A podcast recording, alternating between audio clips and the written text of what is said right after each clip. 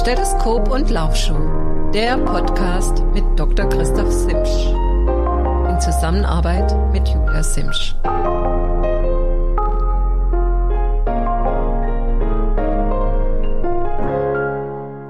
Hallo meine Lieben, ich begrüße euch zu einer neuen Ausgabe meines Podcastes Doc Talk, Stethoskop und Laufschuh. Heute ist, ähm, damit ich nicht wieder das falsche Datum wie letztes Mal sage, Freitag, der 19. Mai 2023. Es ist 11.40 Uhr.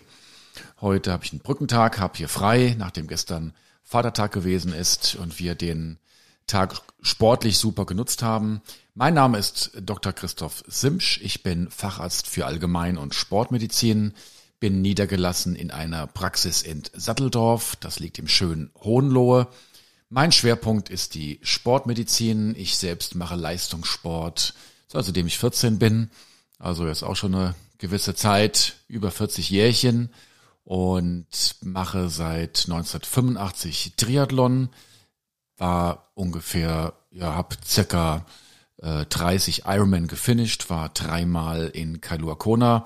Mein letztes Abenteuer war das Finish beim Extrem-Triathlon in Patagonien. Ja, wir haben treue Hörer, die, die uns hier verfolgen, werden gemerkt haben, dass wir eigentlich hätten letzte Woche rauskommen sollen im gewohnten Zwei-Wochen-Rhythmus. Jetzt sind wir drei Wochen her und die Ursache liegt einfach schlicht und einfach daran, dass ja wir ähm, oder ich einen familiären Trauerfall gehabt habe, nachdem die meine Mutter vor drei Monaten ähm, an äh, malignen Erkrankung verstorben ist, ist ihr Ehemann und mein Stiefvater praktisch vor zwei Wochen verstorben und letzte Woche war die Beerdigung. Ich habe dieses Ereignis einmal genutzt, um ein bisschen in mich zu gehen, was die weitere Themengestaltung dieses Podcasts anbelangt. Ich hatte ursprünglich vor, heute über das Gesundheitssystem zu sprechen, aber ganz ehrlich, das Thema ist so ernüchternd und wenig erfreulich, dass ich ähm, das erstmal bis auf weiteres in die äh, Schatulle gelegt habe. Wenn Bedarf besteht, können wir da gerne diese Schatulle mal aufmachen und ich kann einfach mal so ein bisschen erzählen, wie das Gesundheitssystem sich bei uns hier gliedert. Ähm, heute wird das Thema bezüglich tatsächlich auf meine, mein persönliches Schicksal das Thema Sterben sein. Sterben, alles was mit dem Tod zusammenhängt. Ähm, auch Dinge, die dann ganz klein bisschen auch in den Sportbereich hineingehen. Also heute werden wir den Sport eigentlich weitestgehend so ein bisschen zur Seite kehren. Ich möchte mich auch bei einigen äh, treuen Hörern entschuldigen, die auf eine Antwort äh, warten, die sie mir ähm, per E-Mail gestellt haben. Ähm, und ich werde die Antwort, alle, alle, alle Antworten geben und ähm, auch in Kürze darauf zurückkommen. Aber bitte um Verständnis, dass einfach hier das Privatleben dementsprechend äh, andere Prioritäten gesetzt hat. Und ähm, es ist ähm, zwar aufgeschoben, aber definitiv nicht aufgehoben. Die nächste Aufga äh, Ausgabe dieses Podcasts wird wiederum erst in drei Wochen sein. Ich überlege gerade eins, zwei, drei, ja. Weil ich ähm, vielleicht da auch ein, zwei Tage verspätet, weil ich bis zum 11. Juni in Mexiko bin, um da auch familiäre Verbindungen zu festigen. Sprich, ich besuche meinen Vater, der vor langen Jahren ausgewandert ist und ähm, machen, wir machen dann dort einfach auch noch ein bisschen Urlaub hinten dran, versuchen der ähm, deutschen Kälte, die hier momentan herrscht, der Wetterbericht, ähm, das kommt mir fast so, hat so Parallelen mit der Corona-Politik, da wurden wir auch von Woche zu Woche vertröstet. Und im Wetter werden wir auch von Tag zu Tag vertröstet. Eigentlich war heute warmes Wetter vorhergesagt. Jetzt haben wir 11 Grad draußen. Nachher steht eine lange Radtour auf dem Programm. Boah, wird fröstelig. Heute Abend spielt hier lokal ähm, wir, haben, wir haben ein schönes Café, bei dem ähm, jeden Freitag Live-Musik gespielt wird und heute ist Eröffnung der Freiluftsaison. Ich habe schon meinen Doppelschlafsack ausgepackt, dass wir da uns warm einkuscheln können, denn ähm, ja, ich fürchte dann heute Abend wird's auch nicht sehr viel wärmer. Aber am Wetter können wir nichts ändern. Eine kleine Frage habe ich direkt an euch. Ich würde, ich bin so ein bisschen am Zögern.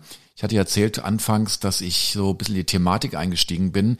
Mir liegt ein Thema extrem auf dem Herzen, muss gestehen, ich habe mich nicht getraut, dieses Thema anzusprechen. Ihr ahnte schon, was es ist. Das ist das Thema Corona. Corona liegt hinter uns und ich würde gerne wissenschaftlich versuchen, neutral eine Analyse durchzuführen.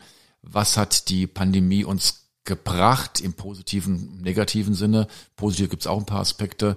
Ähm, wie sind die Impfungen zu beurteilen? Was macht das Nebenwirkungsspektrum? Was ist zu warten und was ist der Ausblick?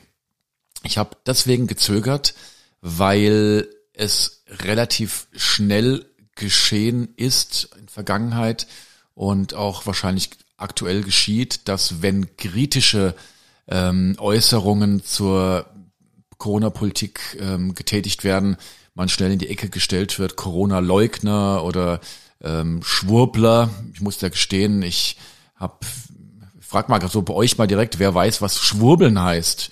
Das ist ein Wort, was ich vor der Corona-Politik noch gar nicht kannte eigentlich. Ich musste das tatsächlich mal nachgoogeln, obwohl es ja da in aller Munde ist. Schwurbeln ist laut Wikipedia das wissentliche Verbreiten von Unwahrheiten.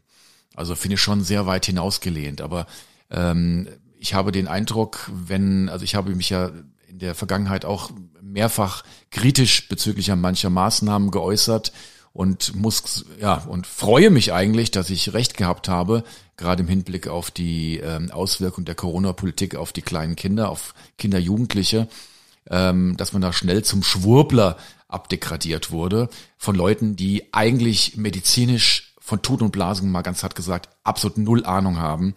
Und ich wundere mich sowieso, wer in den letzten Jahren sich medizinisch herausgelegt hat, äh, herausgelehnt hat. Ja, allein das Wort Inzidenz kannte davor noch kein Mensch. Und ich frage mal so in die Runde, wer weiß denn heute noch, was Inzidenz ist?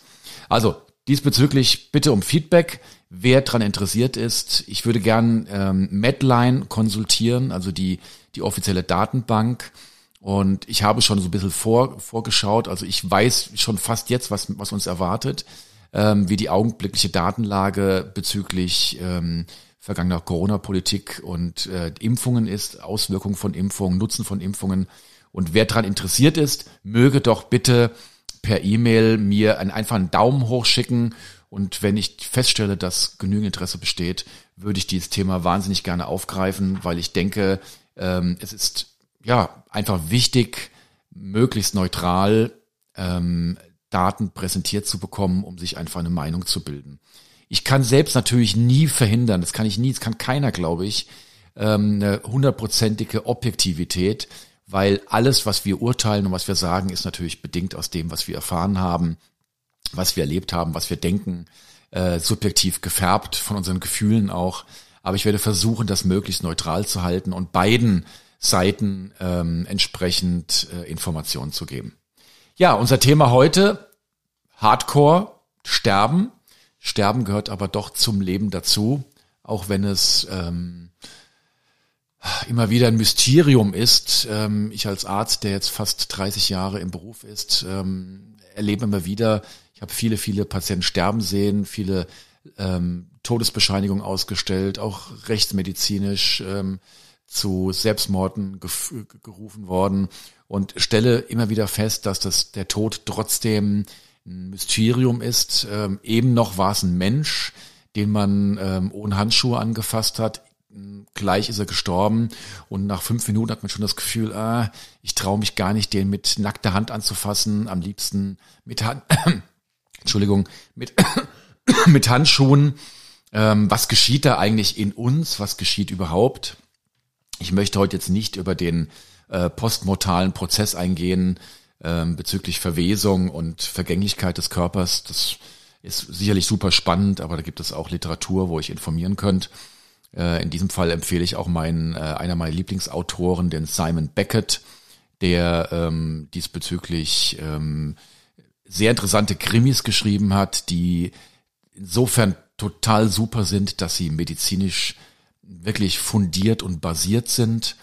Ähm, meistens geht es um, um pathologische Serienmörder und äh, Simon Beckett schildert ähm, immer explizit äh, medizinische Sachvorgänge, die sich meistens mit der Vergänglichkeit des ähm, organischen Körpers beschäftigen und super spannend und das sind die einzigen Krimis, die ich eigentlich in den letzten Jahren komplett zu Ende verschlungen habe. Also da kleine Werbung.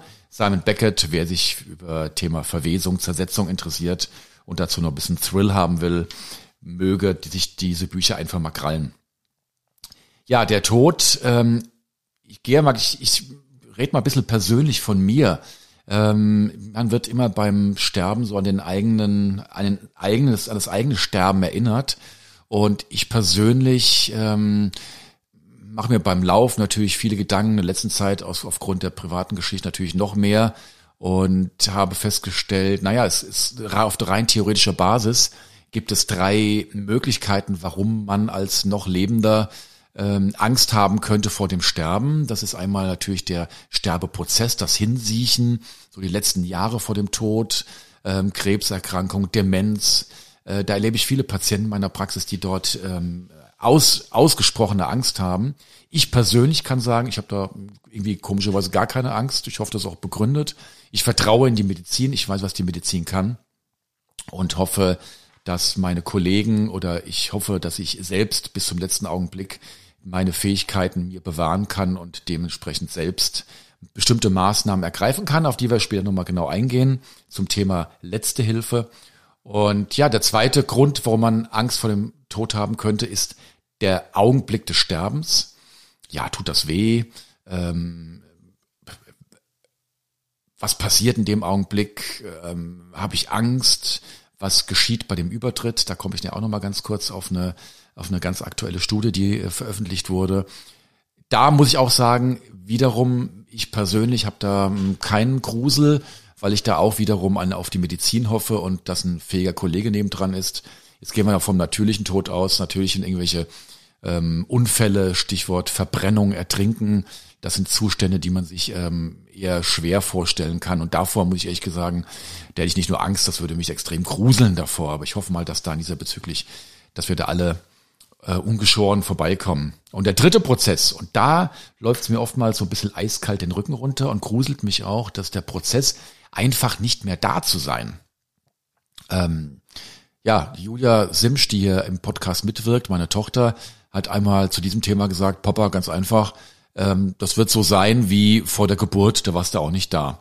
Und das tröstet mich immer, muss ich sagen, weil ich ähm, mir das sehr gut vorstellen kann, dass der, der, der Prozess wahrscheinlich wirklich so ist wie vor der Geburt. Wir sind einfach nicht mehr da, aber die Vorstellung, nicht mehr jetzt sitzen zu können, den Podcast rauszulassen, sportlich aktiv zu sein, die Familie zu sehen, die, die, die, die Schönheit der Natur zu, zu erleben, ähm, die Welt in meinem kleinen Radius zu, zu ändern und zu beeinflussen, dieser, dieser Zustand, nicht mehr zu können, das jagt mir einfach so einen Schreck ein. Und boah, ja, da muss man schauen, wie man da drüber Herr wird. Ähm, religiöse Vorstellungen, dass es danach irgendwie weitergeht, sind natürlich sehr tröstlich. Allerdings müssen die natürlich vom Innersten geglaubt werden. Und da sage ich direkt heraus, ich persönlich als alter Wissenschaftler kann dies leider nicht so nachvollziehen, aber auch da komme ich gleich später nochmal drauf. Ich möchte jetzt ganz gern heute chronologisch abfassen. Erstmal mit der Tatsache, was passiert weit, weit bevor wir überhaupt uns mit dem Sterben beschäftigen. Stichwort Patientenverfügung. Ich möchte hier betonen, die Patientenverfügung regelt alles das, was ähm, körperlich ähm, mit dem Organismus geschieht. Mental vielleicht auch. Es regelt nicht Bankgeschäfte, es regelt nicht Geschäftsbeziehungen. Dafür sind äh, notariell beglaubigte Vollmachten notwendig, Bankvollmachten etc. alles drum dran. Hier geht es ausschließlich heute um die Patientenverfügung. Und die Patientenverfügungen, egal welche, ich kann ja empfehlen, wir in unserer Praxis geben die Patientenverfügung raus, die vom Deutschen Seniorenbund vorgefertigt wurde. Das ist so ein, so ein Doppelleaflet, ähm, was zusammengefaltet ist. Die ähm, gliedert sich eigentlich in zwei Aspekte. Aspekt Nummer eins ist eine bedingte Verfügung Bedingte Verfügung ähm, bedeutet, dass der zweite Teil erst dann in Kraft tritt, wenn der erste Teil in Kraft getreten ist. Und der erste Teil beschreibt ähm, die Voraussetzungen, wann eine Patientenverfügung seine Gültigkeit behält oder er, erlangt. Und das ist immer dann, wenn wir, ganz wichtig, wir uns selbst nicht mehr selbst äußern, also selbst äußern können Ähm, aus welchen Gründen immer? Weil wir vielleicht ähm, die Tragweite ähm, unserer Entscheidung nicht begreifen können, Stichwort Demenz, oder weil wir schließlich einfach ähm, im Koma liegen, beatmet sind und einfach auch äh, physikalisch nicht mehr antworten können. Der zweite Prozess ist, ähm, die zweite Bedingung ist, dass wir in, uns unmittelbar in einem Sterbeprozess oder in einem Prozess befinden, in dem wir eine Krankheit haben, die mit dem Leben langfristig nicht vereinbar ist. Und eine schwere fortgeschrittene Krebserkrankung beispielsweise, eine fortgeschrittene Demenz. Und diese beiden ähm, Bedingungen sind extrem wichtig, denn ich male mir aus, ähm, dass ich jetzt auf dem Stegreif hier umfalle und ähm, reanimationspflichtig werden könnte. Ich befinde mich mh, zumindest nicht meinem Kenntnisstand nach in einem Sterbeprozess, habe keine maligne Erkrankung. Ähm, wenn ich dann beatmet bin, würde ich schon ganz gerne, dass alles dafür getan wird, dass es irgendwie weitergeht, vorausgesetzt, dass ich keinen irreversiblen Hirnschaden davon getragen habe. Ähm, sollte ich aber jetzt hier umfallen, ähm, wiederbelebt werden und alle wüssten schon, okay, der Simsch, der hat Krebs im Endstadium, dann greift die Patientenverfügung, weil A, ich ähm, mich ja sediert, beatmet, nicht äußern kann und B, mich im Sterbeprozess befinde. Und das sind diese Bedingungen, da sage ich den Patienten immer, okay, zur, Leb also zur, zur Zeit, als die Patientenverfügung erstellt wurde, war das der Wille des jeweiligen Menschen gewesen.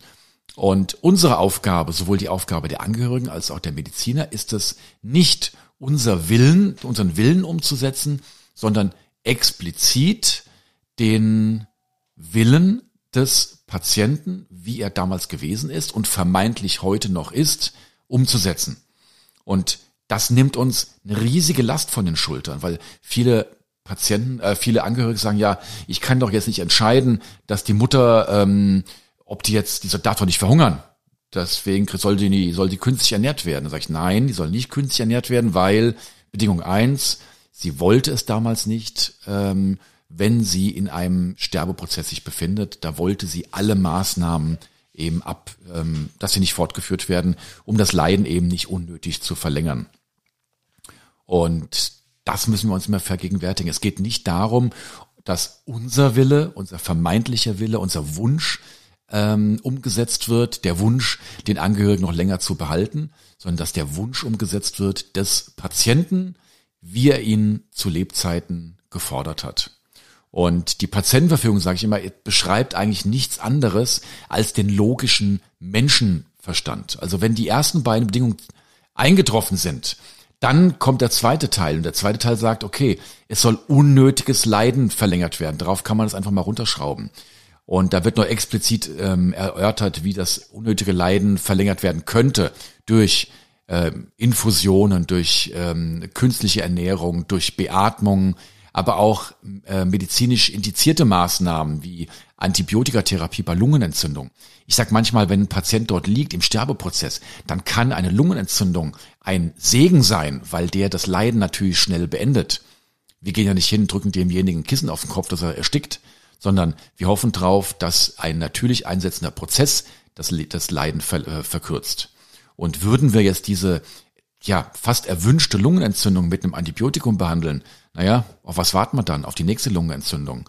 Oder dass er vielleicht, vielleicht, vielleicht, ja, sich verschluckt oder irgendwas in der Richtung. Oder stürzt und sich was bricht. Nein. Also da sollen wir wirklich drauf achten ähm, und einfach den, den, den Wunsch respektieren, dass solche Maßnahmen dann eben nicht indiziert sind mehr. Und es erfordert eine Riesenmenge Rückgrat, Maßnahmen abzulehnen. Es ist viel, viel schwerer, Maßnahmen abzulehnen, als zu sagen, wir machen alles. Herr Doktor, wir wollen, die Mama soll alles bekommen. Ja, nachts Notarzt rufen. Sobald der Notarzt gerufen wird, muss der handeln. Der wird nicht fragen, gut Tag, gibt's hier irgendwo eine Patientenverfügung? Ja, wenn er Zeit hat, ja, aber wenn es um eine Reanimation geht, eine Wiederbelebung, dann fragt er nicht, dann legt er gleich los. Und dann kann es sein, dass die, die Oma, die dement ist, hochdement, gar nicht mehr weiß, wo sie ist, wer sie ist, äh, eine Krebserkrankung hat, plötzlich am Beatmungsgerät dranhängt. Tja, und was ist dann? Dann kommt die große Frage, wann schalte ich dieses Beatmungsgerät ab?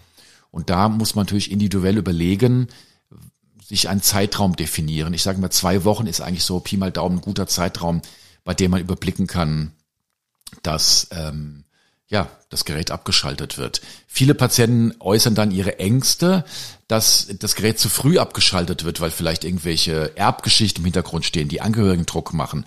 Also das habe ich jetzt in 30 Jahren nicht erlebt, muss ich ganz ehrlich sagen. Und äh, eher das Gegenteil habe ich erlebt, dass Angehörige versuchen, ähm, den Sterbeprozess ähm, noch weiter hinauszuzögern.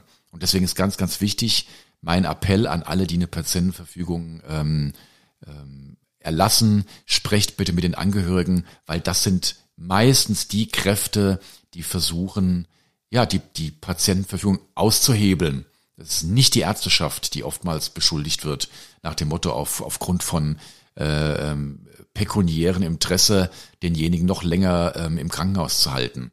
Ja, da können wir jetzt da wirklich einen Abstecher zum Gesundheitssystem machen. Dann gibt's Fallpauschalen und eigentlich ist jeder Tag, den Patient länger am Beatmungsgerät hängt, ähm, eher negativ fürs Krankenhaus.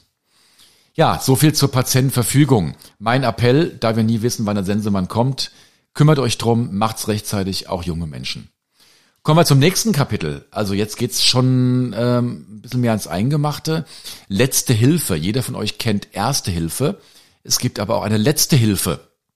Und ich habe im Freundeskreis gefragt, wer kennt, wer, wer kennt sich denn dort aus? Ich erlebe es auch im Alltag immer wieder, dass sich nämlich keiner auskennt. Ja, die wenigsten wissen, was äh, was im letzten im letzten Abschnitt des Sterbens passiert und wie man da adäquat äh, handelt. Klar, der Tod ist bei uns aus der Gesellschaft verbannt worden. Früher war es normal, dass der Opa und die Oma zu Hause gestorben ist. Heute wird das ins Krankenhaus delegiert möglichst weit weg, die Ärzte sollen sich drum kümmern. Und wenn jemand verstorben ist, auch möglichst schnell aus dem Haushalt heraus, weil der Umgang mit dem Tod, siehe Anfang, dann mit Handschuh, ähm, das ist was, ja, was vermeintlich Ansteckendes, was Unnatürliches, mit dem wir nicht konfrontiert werden wollen. Festzuhalten ist, dass im Sterbeprozess der Stoffwechsel kontinuierlich nach unten geschraubt wird. Und das hat das Resultat, dass natürlich auch der Appetit und der Durst aber auch die Ausscheidung nach unten gehen. Die sterbende Oma, die muss jetzt nicht mehr drei Tage am, äh, dreimal am Tag aufs Klo gehen. Die muss nicht 1,5 Liter am Tag trinken. Und Appetit hat sie, da sie kaum was verbraucht, schon lange nicht mehr. Patienten, die dann von zu Hause manchmal ins Hospiz verlegt wurden und dort ganz glücklich waren, eigentlich fast alle, die ich kenne, die wurden dann gefragt, hey, was ist der Unterschied? Warum seid ihr hier im Hospiz glücklicher als zu Hause? Und die gesammelte Antwort war gewesen, endlich mal keiner, der uns zum Essen und Trinken gängelt. Ja, weil natürlich die Leute im Hospiz wissen, was, ähm, ja, was da abläuft ähm, am, im, im Sterbeprozess.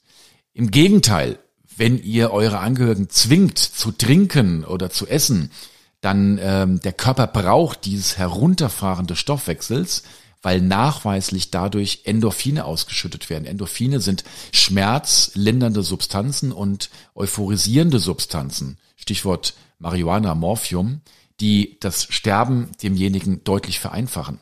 Das heißt, nicht nur, dass ihr den Willen des Sterbenden nicht respektiert, indem er ihm Essen und Trinken einflößt, ähm, oder gar den, den Stoffweg, den Sterbeprozess herauszögert. Nein, ihr verschlechtert sogar den Sterbeprozess, indem ihr die Endorphinausschüttung einfach verhindert. Also da wirklich Mut und nein, es geht nicht um ein Verdursten und ein ähm, Verhungern lassen, denn zum Thema Verhungern und Verdursten gehört das Gefühl Durst und Hunger.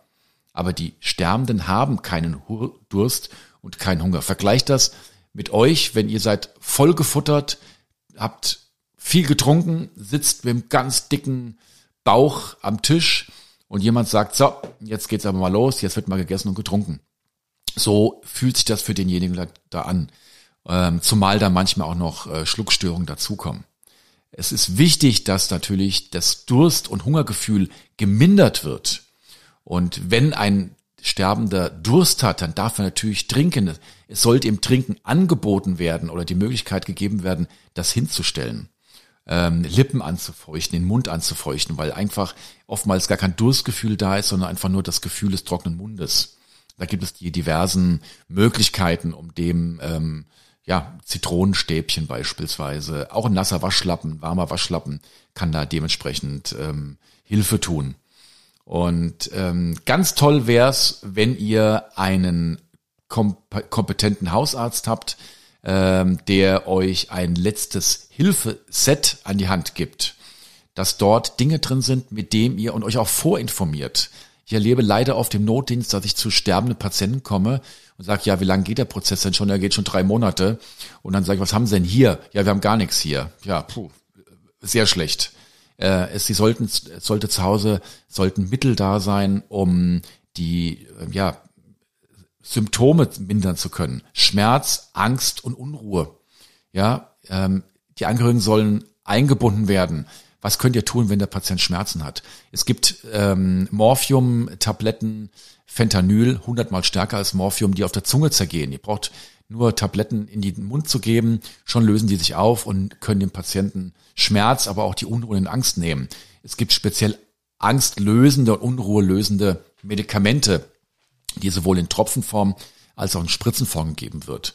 Und jetzt sagt er, ja, ja, Spritzen, ich traue mir gar nicht zu, dazu zu spritzen. Doch, das ist die, die, die Leistung eigentlich des Hausarztes, euch zu zeigen, wie könnt ihr unter die Haut Morphium spritzen, wie könnt ihr unter die Haut ähm, angstlösende Medikamente geben. Also da ist ganz, ganz wichtig. Und wenn jetzt euer Hausarzt von, von sich aus nicht macht, sprecht ihn einfach an.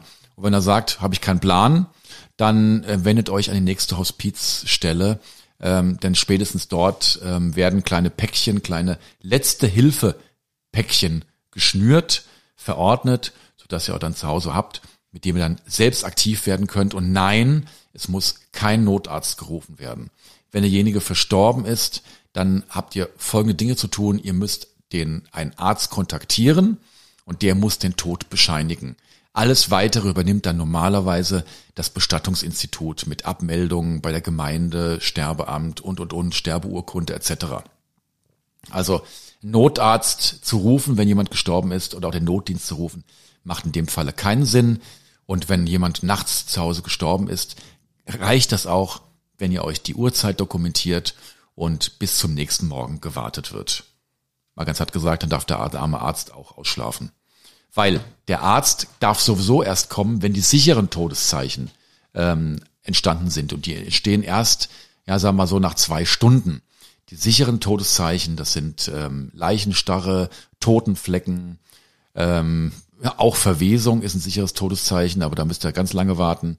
Oder auch Verletzungen, die mit dem Leben nicht vereinbar sind. Also wenn, ähm, man hat gesagt, ein Unfall passiert und da liegt einer ohne Kopf, dann ist da ganz stark davon auszugehen, dass derjenige halt doch verstorben ist. Da braucht man nicht lange zu warten, da kann man die Todesbeschleunigung auch gleich ausstellen. Aber es geht ja jetzt hier um, um den Sterbeprozess zu Hause. Ja, der Sterbeprozess selbst, jetzt kommt das Ereignis, jetzt, jetzt ist die Oma und der Opa oder der Angehörige, ähm, jetzt geht's los. Was passiert? Was, was erlebt der denn? Schlussendlich können wir das gar nicht sagen, denn zurückgekommen ist bisher noch kein einziger und alle Nahtoderfahrungen. Ja, ich habe ein Licht gesehen, ich stand neben mir. Das sind alles Prozesse, die von einem sterbenden Gehirn nochmal losgefunkt wurden. Und ich hatte anfangs gesagt, dass es eine neue Studie gibt. Man hat tatsächlich Sterbende auf der Intensivstation mit einem EEG, ähm, also man hat da Hirnströme abgeleitet und geschaut, was läuft da im Hirn ab, wenn jetzt die Beatmungs Beatmungsgerät abgeschaltet wird. Und in der Tat fängt das Gehirn nochmal voll an zu funken. Es werden bestimmte Wellen ähm, vermehrt äh, sind zu sehen. Diese Wellen kann man normalerweise ausschließlich dann sehen, wenn das Gehirn äh, den Körper nochmal aktiviert. Und äh, die Wissenschaftler interpretieren das so, dass der Organismus merkt, eben geht's zu Ende und ich versuche nochmal alle meine Reserven ähm, aufzufahren, um auch dem Herzen, das Herz gibt nochmal einen Stoß, äh, die, die Herzfrequenz geht nochmal nach oben, um nochmal den Organismus nochmal anzukurbeln sozusagen. Und dass durch diese vermehrte Hirnaktivität natürlich auch entsprechende Gedanken, Träume, Gefühle ausgelöst werden, wie wir sie kennen, das ist natürlich klar. Hat in meinen Augen nichts damit zu tun, dass wir einen Blick schon ins Jenseits äh, gesetzt haben, sondern sind in meinen Augen reine physiologische Maßnahmen. Und jetzt kommen wir so langsam ja ins bisschen in den in das in das religiöse hinein. Wie geht's denn danach weiter? Ich als Wissenschaftler habe vorhin schon gesagt, ich glaube nicht, dass da eine ein Weiterleben des Organismus ähm, ähm, existiert. Ähm, ich halte mich da an den Buddhismus und die Buddhisten sagen, der alte Buddha hat gesagt, naja, wie es nach dem Tod weitergeht, werden wir nie erfahren. Und deshalb ist es auch müßig, drüber nachzudenken. Wir sollten im Hier und Jetzt leben. Ich sag mal, nachdenken kann man trotzdem. Und ich bin als alter Wissenschaftler und Physiker der festen Überzeugung, dass es eine Art Lebensenergie geben muss, die die Zellen ähm, irgendwann, denn das Herz aktiviert, ähm, es bei der Befruchtung zur äh, Teilung der Eizellen, zur, ja, zum, zum Embryo kommt, zum, äh, dass ein Organismus entsteht, dass das, das Herz anfängt zu schlagen, dass diese Energie irgendwo in irgendeiner Form weitergeht, ähm, das ist, das, das kann ich mir durchaus vorstellen. Die, die wissenschaftliche Evidenz dafür gibt es bisher noch nicht. Man hat Sterbende in einen Raum gelegt mit Temperatursensoren, hat geschaut, ändert sich die Temperatur in dem Raum? Nein, ändert sich nicht. Es ändert sich auch nicht das Gewicht des, des Sterbenden. Auch da geht nichts raus. Die Maoris in Neuseeland öffnen beim Sterben, wenn jemand gestorben ist, immer das Fenster, damit die Lebensenergie den Raum verlassen kann. Ähm, ich kann mir persönlich nicht vorstellen, dass diese Lebensenergie in Form eines Bewusstseins weitergeht und dass ein, ja, auch die, die Kirche hat oder nahezu alle großen Religionen haben ja die Hoffnung, dass es nach dem Leben irgendwo weitergeht, dass es noch nicht alles sein kann. Tolle Vorstellung. Würde ich mich freuen, meinen, ja, viele liebe Angehörigen wieder zu treffen, unsere alte Chula, unseren Hund wieder zu sehen, wie er da oben rumschnüffelt.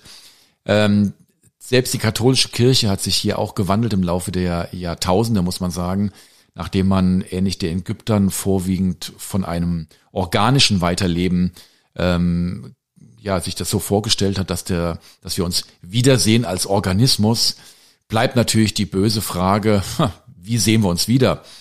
Sehen wir uns verwest wieder in dem Zustand, wie wir in der Kiste liegen? Äh, sehen wir uns wieder als Zehnjähriger, als Dreißigjähriger, als ähm, Behinderter? Sehen wir uns wieder als Eizelle? Wie sehen wir uns wieder? Also da, da merkt man schon mal, dass der Haken des organischen Wiedersehens ähm, ähm, schon relativ schnell seine Grenzen stößt. Die Kirche hat vor hunderten von Jahren dann definiert, wir sehen uns wieder so, wie wir im Alter von 30 Jahren gewesen sind. Und er merkt ja auch da ist natürlich schon ein gewisser Haken da. Warum mit 30, warum nicht 31, warum nicht 29, warum nicht 25? Ja. Die Vorstellung, dann hat die Kirche sich gewandelt und man, die Kirche heute die Lehre, äh, man möge mich ähm, korrigieren, wenn es nicht so ist, geht eher von einem ähm, Bewusstsein, einem Weiterleben des Bewusstseins aus. Auch eine tolle Vorstellung und das möchte ich vielleicht nicht ganz ad acta erklären, ähm, weil wir, oder ad acta legen, weil wir, ja, wie gesagt, ist noch keiner zurückgekommen. Aber da muss, denke ich, jeder selbst seinen Weg finden und selbst auch seinen Trost finden. Und da kommen wir auch schon zum letzten Dings, ähm, zum letzten Ding, zum, zum letzten Thema, zum letzten Teil, äh, die Trauerbewältigung. Ähm, derjenige ist jetzt gestorben und ähm, wir sind mit unserer Trauer alleine und da, wir haben im Vorfeld, ähm, habe ich mit einer Partnerin hier diskutiert über ähm, die Themen heute und hat gemeint, ja, was sie interessieren würde, wie kann es denn sein, dass der eine, der trauert, ähm, damit komplett zurechtkommt und der andere, der trauert, ähm, komplett daran zerbricht und auch körperliche Symptome hat. Und das ist ähm, ja ein Phänomen, was man natürlich auch untersucht hat, ähm, auch im, im Bereich des, des, des Holocaust ähm, ähm, untersucht hat. Ähm, es hat sich gezeigt, dass ungefähr immer eine gleiche Zahl, um die 30 Prozent, mit schweren Traumata mental sehr gut umgehen kann. Und da kommen wir zum Thema Resilienz, zum ähm, ja wieder Aufstehen nach bestimmten Ereignissen, äh, nach traumatisierenden Ereignissen. Und das Thema Resilienz ähm, war ja in den letzten Jahren relativ ähm, en vogue. Ähm, die Resilienzforschung, jeder drüber gesprochen. Resilienz bedeutet einfach die, ja, das ähm, eine, eine elastische Metallfeder ist resilient, weil da kommt der Ausdruck auch her aus der Physik. Ähm, wenn wir die, wenn eine äußere Kraft die Feder zusammendrückt, dann hat die Feder die Eigenschaft, wieder in den Ursprungszustand zurückzukommen. Und das haben wir in der äh, äh, Psychologie auch. Ähm, wir haben Patienten, die einfach damit Traumata wieder aus, äh, wieder zurechtkommen, ähm, das gut verarbeiten können. Da gibt es verschiedene Punkte, warum das bei dem einen so ist. Ähm, fest steht auf jeden Fall, dass die Fähigkeit ähm, darin oder die Voraussetzung darin besteht, sich nicht perma komplett als Opfer zu sehen, dem Prozess was Positives abzugewinnen, dass so die, die Hauptkriterien ähm, sind, warum jemand mehr resilient ist als der andere. Und natürlich, wenn wir, ja, gibt es einen Trost, wenn einer jemand gestorben ist? Große Frage. Man könnte sagen, na ja, das Leiden ist verlängert worden, äh, es ist verkürzt worden, das hören wir relativ häufig. die Oma muss jetzt nicht mehr leiden. Ähm, tja, das kann Trost sein. Ansonsten muss den Trost natürlich jeder für sich finden. Und diese 30 Prozent sind relativ konstant. 30 Prozent kommen mit dem Sterbeprozess eines nahen Angehörigen relativ gut klar. Die restlichen 70 Prozent brauchen mal mehr, mal weniger. Und ein ähm, nicht geringer Teil zerbricht auch komplett an, an so einem schweren Ereignis. Und ähm, ja, ich habe gerade diesbezüglich eine Patientin in meiner Praxis im Kopf, die jetzt so langsam es nach zwei Jahren ihr gelingt, sich vom plötzlichen Versterben ihres Ehemannes zu erholen, nachdem sie der festen Überzeugung war, dass sie gemeinsam irgendwann mal wieder Karten spielen können und sich gemeinsam Bilder anschauen können. Aber das war vielleicht der, die, die Notwendigkeit, die diese Patientin für sich gebraucht hat, um auch die Zeit vielleicht, die die sich gebraucht hat, um sich dann von dem jeweiligen ähm, Angehörigen zu tja, entkoppeln. Lebbe geht weiter. Klingt jetzt sehr lapidar, aber so ist natürlich halt auch. Ja, Thema Trauer. Was, warum läuft's körperlich ab? Ähm, auch da ist es so natürlich, dass die was körperlich abläuft, Stichwort Immunpsychologie, also Psychologie und Immunologie hängen ganz, ganz eng zusammen und eifrige Hörer meines Podcastes haben das äh, in der Folge mit Long Covid und chronischer Ermüdung und Erschöpfungsdepression ja auch schon gehört, dass nicht nur zusammenhängt, sondern dass wir auch einfach eine Deckungsgleichheit haben. Also wenn wir einen Körper körperlich komplett unter Stress setzen, können wir psychische Veränderungen auslösen, weil bestimmte Zytokine, Katecholamine, Stresshormone einfach aktiviert werden.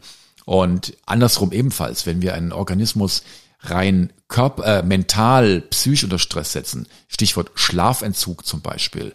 Das kann so weit gehen, dass wir, dass jemand stirbt, weil solche körperlichen Prozesse ausgelöst werden, nur rein, ohne den jenen überhaupt äh, physikalisch anzufassen, sondern nur unter Psychostress zu setzen, können wir einen Organismus zum Sterben bringen.